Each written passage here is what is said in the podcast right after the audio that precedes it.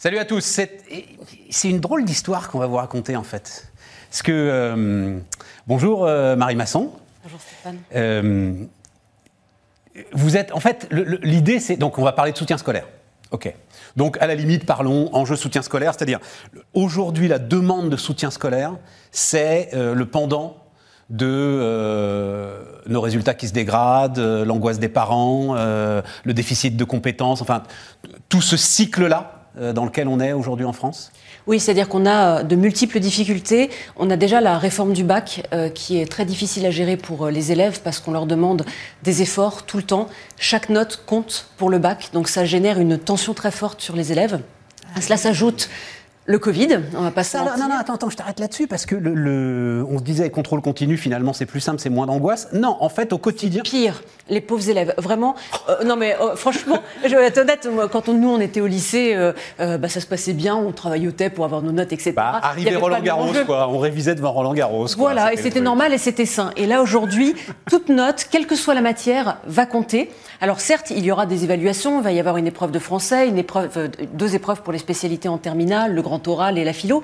Mais il n'empêche qu'autour de tout ça, toute note devient importante et donc on a un stress permanent sur nos élèves. Et ça, je trouve ça très dur. Mais qui s'ajoute aussi quand même à un stress général sur la qualité de l'enseignement? Alors oui, évidemment, c'est-à-dire que les élèves se questionnent, les élèves constatent qu'ils sortent de cours, qu'ils ne comprennent pas les cours, euh, donc euh, ils commencent à chercher des vidéos par-ci, par-là sur Internet pour se renseigner, mais le problème, c'est un peu comme partout.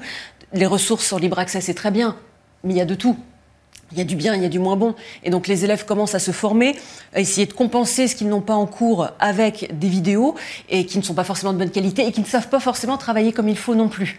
Donc si vous voulez, on a des élèves qui sont motivés, qui veulent réussir et qui se retrouvent à essayer de, des techniques qui marchent plus ou moins bien. Marie, tu étais prof à Sainte-Geneviève? Oui, exactement. Alors pour ceux qui connaissent pas Sainte-Geneviève, c'est euh, la crème de la crème. Hein oui, effectivement. Donc c'était une très bonne, euh, et c'est toujours une très bonne prépa, effectivement, où c'est sûr que c'était pas les mêmes. là quand même, il t'a peut-être une vision et un prisme un petit peu déformé parce qu'effectivement, alors je crois que le petit nom de Sainte-Geneviève, c'est Ginette, c'est ça, hein, voilà. Euh, chez Ginette, les élèves, ils sont effectivement dans des filières d'excellence, mm. euh, un petit peu comme des sportifs de haut niveau. Donc c'est là peut-être où ils ont une angoisse qui est peut-être un peu plus forte que celle des gamins du secondaire classique? Ah ben, Je trouve qu'étonnamment, les élèves en classe préparatoire aux grandes écoles se portent mieux aujourd'hui mentalement que nos élèves de lycée. Parce qu'en fait, ils ont un objectif. Ouais. Ils sont en prépa, ils savent qu'ils doivent travailler. Les règles du jeu sont simples en prépa. On est bon soldat, on fait ce que les professeurs disent de faire. On a notre concours. Et ça, je le sais. J'ai enseigné pendant 12 ans à Ginette. Je, sais très bien, effectivement, comment il faut travailler pour y arriver. Et je sais très bien que, quel que soit le niveau de départ de l'élève, s'il accepte d'être guidé, s'il accepte les consignes, les règles et la méthodologie à appliquer, il y arrivera. Mais en terminale, c'est plus le flou artistique. Ils ont cette angoisse de parcours sup qui, pour autant, n'est pas angoissant quand on s'y prend comme il faut. Mais bref, ils ont une angoisse d'être pris dans les filières qu'ils désirent avoir. Et donc, ça fait une angoisse de plus en plus jeune à un moment où ils ne sont pas matures, à un moment où finalement ils ne savent même pas vraiment ce qu'ils veulent faire plus tard. Et voyez, la réforme du bac, sa plus grande difficulté, c'est qu'on demande à des élèves en seconde, donc des bébés, d'essayer de choisir les trois spécialités qu'ils vont prendre et qui vont être décisives pour leur avenir.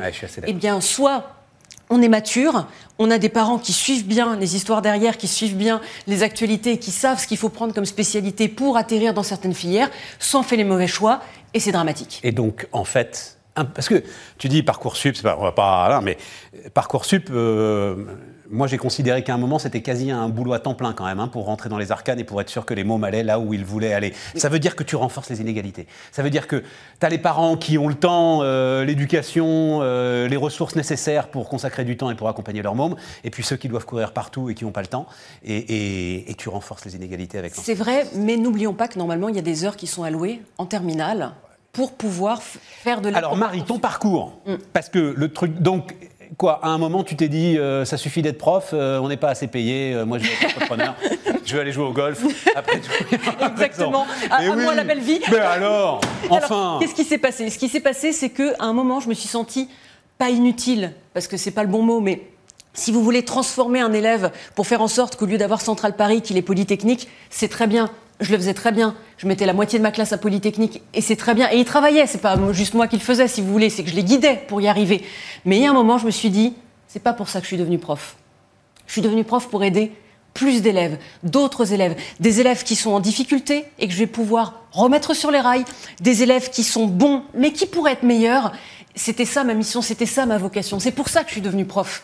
Moi, ce que je voulais, c'était changer des destins. Or, un élève qui a Centrale Paris, les mines de Paris ou Polytechnique, j'ai pas changé son destin, mis à part sa coupe de cheveux où il va avoir les cheveux un peu plus courts. Marie, moi j'adore les entrepreneurs qui me jouent du violon, j'aime le violon, mais enfin à un moment aussi, on entreprend parce qu'on se dit qu'on euh, travaille beaucoup trop pour euh, pas assez et qu'on euh, on a moyen quand même d'optimiser son talent. Voilà, on va le dire comme ça. Je comprends, je comprends, mais après, ce qu'il faut savoir, c'est pas, que... ta motivation, c'est vraiment. Bah, c'est ma c'est pour ça que je suis devenue prof. Hein. C'est juste ça. Quand je suis devenue prof, ça, va marcher alors. C'était mon, mon, amour du métier, mon amour de la transmission, mon amour de mes matières. Et, et si vous voulez, euh, au début, quand j'ai commencé à être enseignante, je n'avais aucune idée des grilles de salaire à l'époque. J'y suis allée directement en me disant je veux y aller. Et de toute façon, c'est toujours la même chose. Hein, quand, on, quand j'ai intégré Normal Sup et qu'on m'a dit tu vois ton salaire, ce sera le même toute ta vie.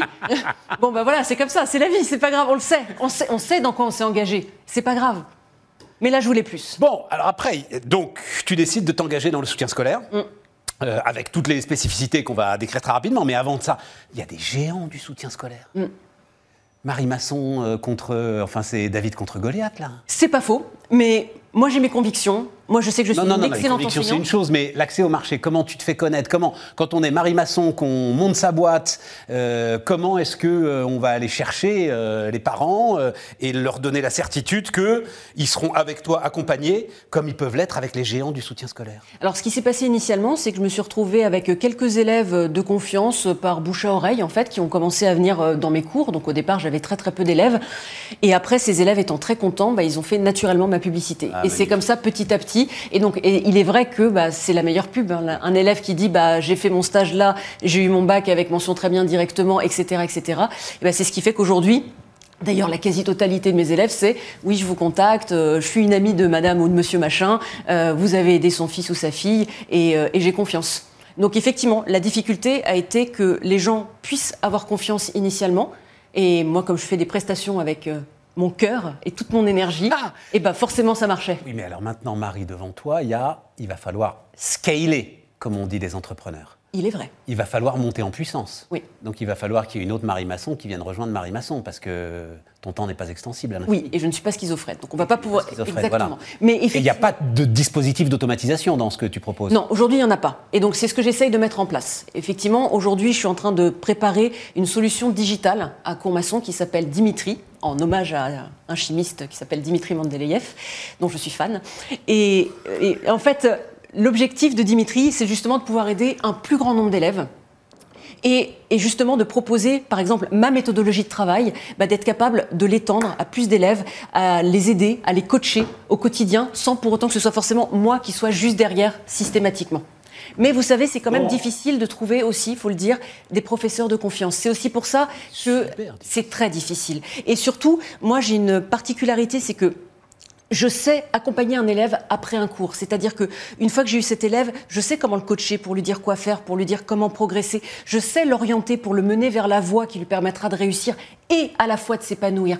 Mais ça, c'est pas forcément donné à tout le monde. Et c'est aussi pour ça qu'il faut, malgré tout, derrière tout ça, que je reste si vous voulez, que je tienne les rênes et que même si je propose du digital, je dois être là, je dois être là derrière, je dois être sur le terrain. Marie Masson, cours maçon donc, hein, voilà. Euh, allez voir ça, il y a au moins de l'enthousiasme.